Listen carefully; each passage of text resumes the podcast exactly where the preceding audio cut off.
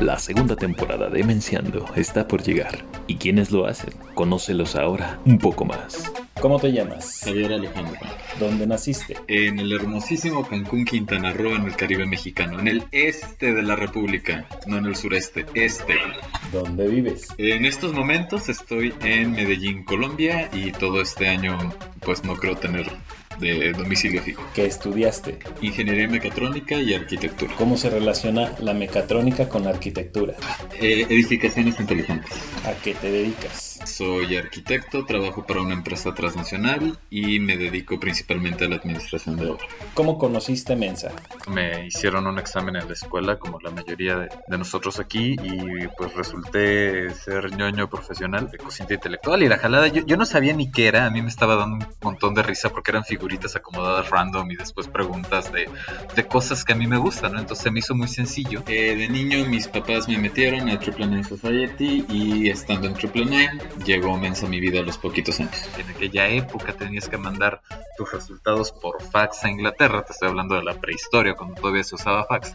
Y con el tiempo eh, me metí a Mensa México y fue cuando contacté a Rafael Leiva, que en paz descanse, el queridísimo Rafa, y que de hecho de todos los que presentaron ese día, que fueron un montón, solo quedó uno que sigue aquí, el famosísimo Fausto Bañuelos. 12, 2013. Em, estábamos ahí como en las ciernes empezando a usar Facebook y bueno, ya después de ahí me enamoré de Mensa y pues ya es una parte importantísima de mi vida, ¿no? Realmente no, en muchos aspectos, sobre todo en el, en el social y en el de amistad, no, no concibo mi vida ya así sin lo que me ha dado Mensa. ¿Hace cuánto tiempo? Sí, 26 años en Triple Nine. Bueno, en Mensa Internacional deben de ser unos, 15 unos 16 años y en Mensa México son 12, si no me equivoco.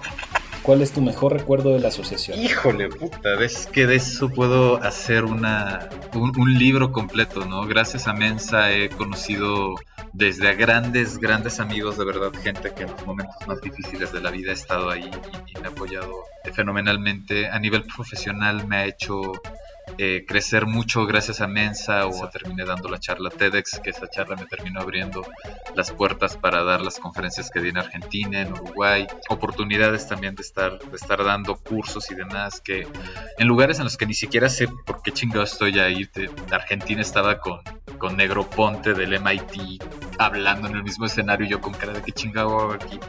No, te puedo decir más bien qué es lo que no me ha dado Mensa y lo que no me ha dado Mensa son malos ratos. Definitivamente eh, Mensa me ha dado más de lo que debería de dar y me atrevo a decir que más de lo que mucha gente le da y por eso de las cosas que te da a nivel personal es todo lo que lo que ha dado la asociación. Si puedo hacer o a través de en este caso de, de, mi puesto no de coordinador de relaciones públicas si puedo hacer que entre más gente y esa gente puede recibir aunque sea un pedacito de lo mucho que me ha dado la asociación les va a cambiar la vida. Entonces eso es lo padre de, del puesto, ¿no? Como tal de coordinador y lo que me ha dado la asociación. Yuta, a nivel de que me iba a hacer un tatuaje en algún momento de mensa, pero ya se me hizo un poquito exagerado y afortunadamente se me pasaron los carajillos y ya no lo hice. Puede depender del lugar donde te lo hagas. Bueno, sí, también depende. Me falta el putitatuaje, ya sabes, el que tiene que ir aquí en el de arriba. Entonces en una de esas sí sí me hago mi, mi loguito de mensa ahí. ¿Cuál es el grupo secreto que no existe? Un grupo que es secreto y no existe. ¿Cuál es tu SIG preferido? El de arquitectura e ingeniería, que es un IC, por cierto. ¿Recomendarías alguna canción sobre arquitectura?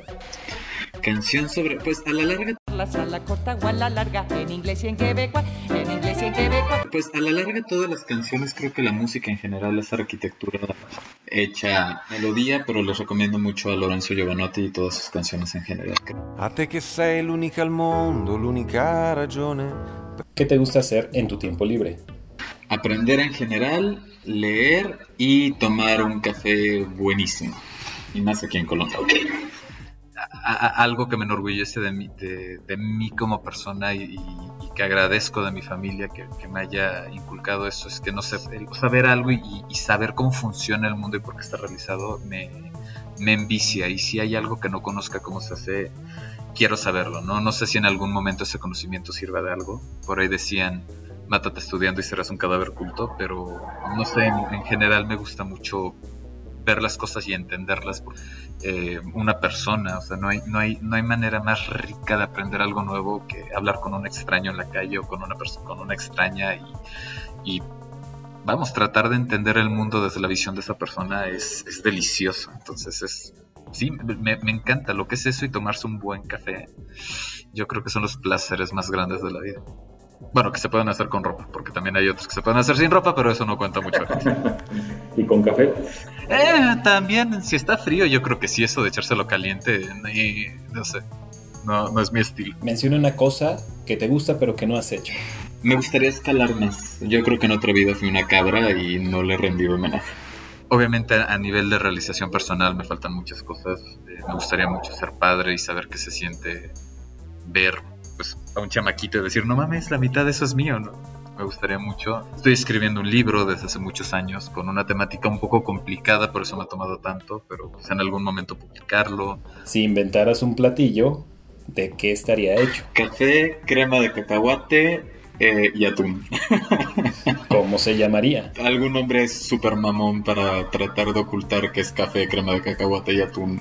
Supongo yo que atún, cacahuatí con especie. ¿Y tu hijo cómo se llamaría? Me gustaría que mi hijo menor tuviera mi nombre, eh, pensando que fuera niño o niña, no importa, pero que tuviera mi nombre. Eh, normalmente son los mayores, me gustaría que fuera el menor. ¿Gaudi o Barragán? Barragán. Gaudi, de hecho, nunca. Eh, no me gusta, muy loco. ¿Cuál es tu arquitecto favorito? En lo particular admiro mucho a Norman Foster, me gusta mucho que en sus obras muestra que muestra la ingeniería que hace a la obra, ¿no? Y a mi parecer la estructura es lo más bello, ¿no? ¿En qué otras cosas vale la pena mostrar la estructura? Pues en general en la persona, creo que la mayoría de la gente trata de esconder lo que lo forma o, o por qué es, ¿no? Cierta persona y siempre están enfocados en el resultado. Cuando al final todos somos, pues al final de cuentas una suma de, de, de errores, ¿no? Y somos una suma de aciertos y de desaciertos y esas son nuestras estructuras como personas.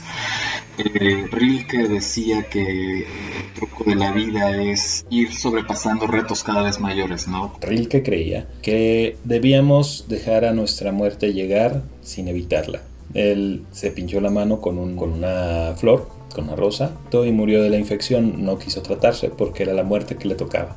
Si a ti te tocara una muerte así, ¿cuál sería? Si me gustaría una muerte, digo, obviamente creo que a todos nos gustaría una muerte eh, tan poética como la de Rilke, que en este caso yo creo califica más como suicidio pero eh, supongo que haciendo algo que valga la pena, ¿sabes? Eh, salvando a alguien, dando la vida tal vez por un descubrimiento, pero vale la tu muerte, vale más que tu vida, es una muerte bien hecha, ¿no? Y, y pero no sé, definitivamente no me haría lo de la rosa. O sea, eso sí, tenlo por seguro. eh, no sé. Ok, ¿no morirías por un rosal? eh, pero por un rozón puede ser que sí. Ok, y cuando ves edificios, ¿siempre sientes bonito? no. Eh, tengo una amiga que, que adoro que me hizo ver un edificio que toda la vida odié, que es el condominio Insurgentes de Ciudad de México. Gracias a ella y porque me dijo tres palabras relacionadas al edificio. Ahora es un edificio que veo, sigo detestando con toda mi vida, pero ya le tengo un cariño porque significa algo para mí. ¿Has encontrado esas tres palabras en alguien con quien no has concordado? Uy, sí. Y yo creo que al final de cuentas, las personas con las que menos concuerdas es de la gente que más aprecias, de la que más aprendes y pues te terminan enseñando muchas cosas, ¿no? Y creo que la, amistad es sabiduría, ¿no? Y una amistad que empieza por alguien que te cambia tu forma de ser o tu forma de pensar, estás en el buen lugar. Menciona en una palabra lo que has aprendido de una de esas personas. por ejemplo, de la persona que me viene a la mente, eh, entrega absoluta y familia. Bueno, ella me está enseñando el camino de lo que es y cómo debe ser formar una familia. ¿Cancún o Colombia? Cancún, pero sin puta, o sea, Cancún sobre todo. Ok, descubriste una enfermedad o un síndrome. ¿Cómo se llama? Síndrome de la pendeja. ¿Qué prefieres? ¿Comer menudo o ver sapitos? Ver sapitos. Menudo en la patada.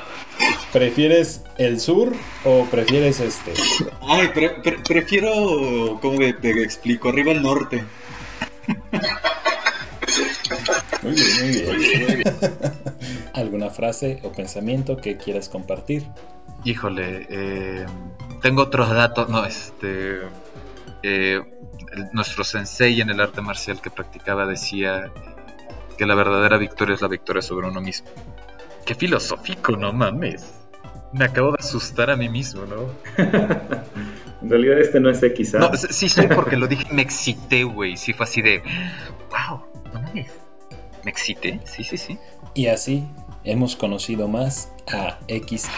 Cositos estamos preparando con mucho cariño, con muchas ganas la segunda temporada, que nos escuchen más bien, eh, lo más pronto posible. Y les mando un saludo muy grande y échenle muchas ganas este año, que así como nosotros le echamos ganas con esta nueva temporada para traerles lo más que se pueda de sonrisas y de tonterías, ustedes échenle ganas para ir poco a poco adelante de, esta temporada tan rara que está haciendo el 2021.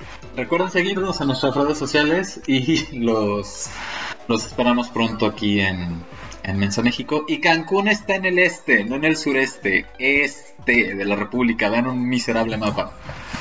Pues si prefieres este, pues. Padre.